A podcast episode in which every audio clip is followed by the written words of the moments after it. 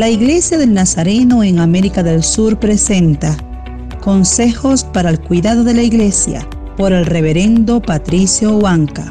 Escucha este podcast que bendecirá tu vida. Siguiendo con la descripción de Pablo acerca de los falsos maestros, estos, además de ser rebeldes, enseñaban cosas sin sentido. Hoy abunda todo tipo de conocimiento, pero todo lo que se dice edifica. La iglesia debe ayudar en el crecimiento del creyente.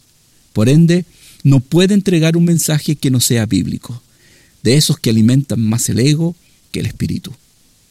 Los que enseñan toman en cuenta lo que dice Pablo a los Efesios.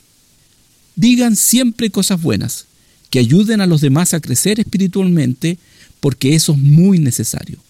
No hagan que se ponga triste el Espíritu Santo. Del mismo modo, todo discípulo debe seleccionar lo que recibe. Aliméntese con lo que verdaderamente nutre, aunque no tenga el mejor sabor. Oremos. Señor bendito, pedimos para que en cada iglesia haya siempre alimento fresco y nutritivo, que sale del huerto de tu bendita palabra y que alimenta el espíritu.